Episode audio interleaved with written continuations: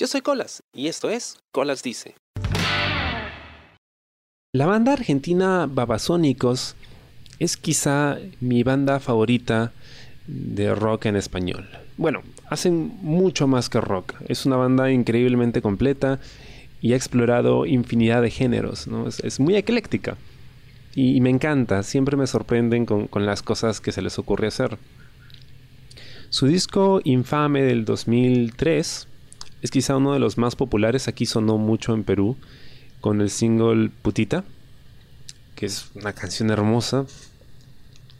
Pero este, este disco, que en realidad es bueno de cabo a rabo, tiene una joyita escondida llamada Curtis. Es un bolerito muy simpático, ¿no? Una canción muy chill, muy relajada, que remata así con un, beat dance muy simpaticón, pero que tiene un significado muy bonito. Eh, verán, eh, Babasónico suele utilizar palabras y frases en sus canciones, escritas en su mayoría por el vocalista Dargelos, que podrían sonar un poco intelectualoides o, simplemente inexorables porque pues son palabras que casi nadie usa, ¿no? Pero creo que precisamente lo hacen con la intención de decir las cosas de una forma que te permite darle capas a lo que estás diciendo.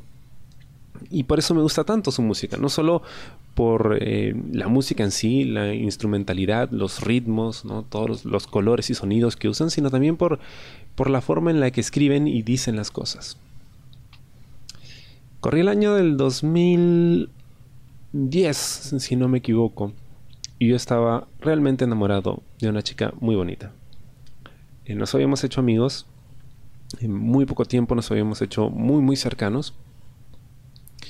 Y bueno, pues no pude evitar caer en las garras del amor. Pero puede ser un amor no correspondido, ¿no? Qué sad. Em, y pues duele, ¿no? Duele, duele cuando pasa eso. Pero ya desde ese momento yo empezaba a, entender mejor mis emociones. Es algo que a mí me ha costado muchísimo, sobre todo durante la primera parte de mi vida, porque no estaba muy seguro de cómo manejarlas. Yo siempre he sido socially awkward, entonces, eh, sobre todo en esa época. Entonces no, no estoy muy seguro de cómo manejarme cuando tengo que interactuar con otras personas, ¿no? Ya he ido aprendiendo con los años, ¿no? O sea, te rozas con todo tipo de gente ya cuando empiezas a chambear y todo eso. Pero siempre hay cosas que uno va descubriendo con el tiempo, ¿no? Y sí, sí me había templado de gente antes, en pocas ocasiones, pero sí me había templado. Pero esta ocasión era diferente, porque empecé a notar algo que no había notado antes. Y es que en esta ocasión, este sentimiento de, amor, este enamoramiento que tenía, me hacía querer ser mejor persona. Y me hacía querer lograr cosas como para estar a la altura de la otra persona, ¿no? Como para ofrecerle no solo, mira, tengo este sentimiento que darte, pero también tengo esto otro, ¿no? Y, pues en, todo ese turmoil, ese, remolino de, sentimientos que tenía dentro, porque obviamente duele, ¿no? Cuando no te corresponden, es, así. Y no solo en el amor, sino en cualquier situación de la vida, ¿no? en, que, en que no te sales con la tuya. Pero, pero en, este momento yo estaba particularmente eh, vulnerable. ¿Y qué hacía con todo eso? Recuerdo que una tarde estaba, estaba solo en mi cuarto, estaba escuchando música y, tenía pues ese nudo en el pecho de no saber exactamente qué hacer, ¿no? Porque eh, este, este desamor como que te, desestabiliza un poco, no sabes muy bien qué hacer, no sabes si, si deberías insistir, no sabes si, si, deberías tratar de ser su amigo, no sabes si, si deberías cortar toda comunicación, pero, pero luego no te aguantas y le escribes, entonces es me, pongo feeling solo de recordarlo, pero... Pero entonces eh, sonó esta canción que creo yo había escuchado antes, pero a la que no le había puesto tanta atención. A veces me pasa eso, yo escucho una canción y me vacila mucho, pero no le presto demasiada atención a la letra. A veces prefiero ni siquiera saber de qué trata la canción, porque cuando uno escucha música, a veces uno mismo le da un significado, ¿no? Tiene, tiene digamos, cierta emoción que despierta en ti al escucharla.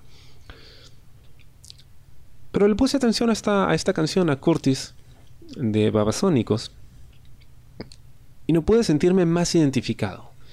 Ahora, cuando uno está deprimido, ¿no? Por temas de desamor, uno suele escuchar canciones así lacrimógenas y recontra melosas y todo eso.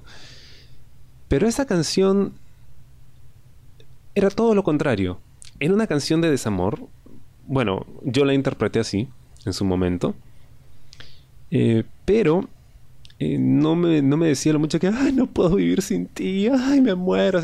No, no, no, no, no, al contrario, o sea, le daba la vuelta de tuerca al tema y me decía exactamente lo que necesitaba hacer y lo que necesitaba entender y que me quedó marcado para el resto de mi vida y es algo a lo que siempre vuelvo. Em, bueno, no voy a cantárselas y tampoco puedo reproducirla aquí por temas de, copyright, pero sí puedo comentarles qué dice la letra. Em, ahora, creo que sería mejor que escuchen la canción primero y que luego vuelvan al programa eh, para poder comentarla juntos y ya, sepan a qué me refiero. Así que voy a darles un ratito para que paren el, podcast y vayan a escuchar la canción. Es súper corta, creo que ya tres minutos y algo nada más. ¿Ya escuchaste? Ya, ok, continuemos. Bien, entonces, ¿qué dice la canción? ¿Qué dice la letra de, Curtis de Babasónicos? No me des permiso no me adviertas no poder con tus compromisos y tu ayer. No nos conocemos tanto, no hemos compartido todo y ni siquiera tenemos amigos en común. ¿Qué te está diciendo o qué me dijo en ese momento eh, la canción de, de esta banda? Como les mencioné, pues yo no la había conocido por mucho tiempo. De hecho, habían sido solo unos meses y fue por una cuestión circunstancial. ¿no? Era un tema de chamba y de repente uh, nos conocimos y nos caímos bien. Y de repente empezamos a hablar más y más y más. Y me pegué harto. Y pues esta parte en particular estaba explicando más o menos la situación por la que yo estaba pasando, ¿no? Eh, yo pues no, no, tenía tantas cosas en común con ella porque pues, digamos, teníamos estilos diferentes, a pesar de lo bien que congeniábamos. Em, obviamente eh, había salido ella de una relación complicada. Y pues en realidad ya lo pasado pasado, ¿no? Para mí. En algún momento le escuché hablar de esto y yo como que trataba de ayudarla a dejar eso atrás, ¿no? Porque no vale la pena. Y efectivamente a mí tampoco me, interesaba mucho, ¿no? O sea, los errores que pudo haber ella cometido en realidad pues pertenecían al pasado y o sea, no necesitaba de ese emotional baggage. Y entonces como que iba contextualizando mi situación, ¿no? Porque a veces uno necesita eso, poder ver la situación desde afuera. Porque si todos pudiéramos salir, ¿no? De, de la figura, de la fotografía y verla completa, estoy seguro que probablemente podemos encontrar solución a todos los problemas de nuestra vida, ¿no? O a casi todos. Pero cuando uno está envuelto en, esa situación, en el momento, no te das cuenta, ¿no? no razonas lógicamente, no siempre uno puede ser tan frío. Y luego llegó el coro, que creo que pues terminó de cerrar la figura para mí. Y recuerdo que cuando lo escuché, y estaba llorando, pero de pronto o sea, dejé de llorar por, por tristeza y lloré por, por una mezcla de, felicidad y, melancolía porque finalmente había encontrado la clave, ¿no? Para, para, poder salir de ese hoyo. Pero no solo salir para superarlo todo y dejarlo todo atrás, sino para poder abrazar ese sentimiento, para poder eh, apreciarlo por lo que es y vivirlo y sentirlo, porque precisamente ahí está la razón de ser de, nosotros, ¿no? como seres pensantes y seres que, sienten, que, tienen la capacidad de, de producir emociones en sí mismos y en otros. Y dice la letra, para enamorarme no necesito tu consentimiento. Y sigue, ¿no? Dame un solo beso que dure más que una mentira. Es la primera frase con la que me quedo y que me abrió los ojos. El hecho de, para enamorarme no necesito tu consentimiento. ¿Esto qué quiere decir? Sea, no quiere decir de que, o sea, ya me enamoré de ti y ahora te jodes, ¿no? Y ahora te jodes y vas a tener, que aceptarme como sea. No, eso no, eso es, es como que una violación emocional. Estás tratando de imponerte. No, no, esa no es la idea. A lo que me refiero es, si yo me enamoro y tú no me aceptas, no importa. O sea, eso no hace que yo deje de estar enamorado y eso no hace que yo deje de sentir lo que estoy sintiendo y que yo no pueda vivir este sentimiento. O sea, si no me aceptas, respeto tu decisión, lo entiendo, pero tampoco voy a desenamorarme solo porque tú no quieres, ¿no? y, me sentí bien porque, porque ese sentimiento es, muy cálido y, y, como les explico, en esa ocasión y en adelante, me hizo querer ser mejor persona. Y de hecho empecé a meterle ganas a lo que estaba haciendo en ese momento. Y de hecho poco tiempo después eh, conseguí mi primera chamba de verdad. Ya había chambeado en algunas cositas antes, pero esta era como que mi primera chamba de verdad, ¿no?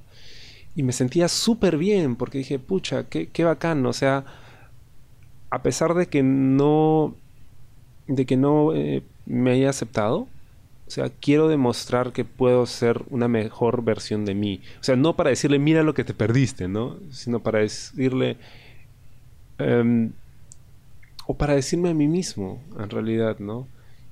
O sea, Mira, el, hecho de que nos digan que no, no quiere decir que no podamos vivir este sentimiento que nos hace querer crecer. Em, y en adelante, cada vez que me topaba con esa situación, que en realidad fueron contadísimas ocasiones, quizá un par nomás, em, pues siempre volví a esa canción, ¿no? A la idea de que, ok, no me aceptan, pero bueno, ¿qué puedo hacer, no? Al contrario, voy a usar esto, esto que me hace sentir triste y me hace sentir emocionado a la vez y me hace sentir vulnerable y lo voy a convertir en algo productivo, ¿no? Algo que me ayude a crecer. En muchas ocasiones ese algo pues, era el podcast.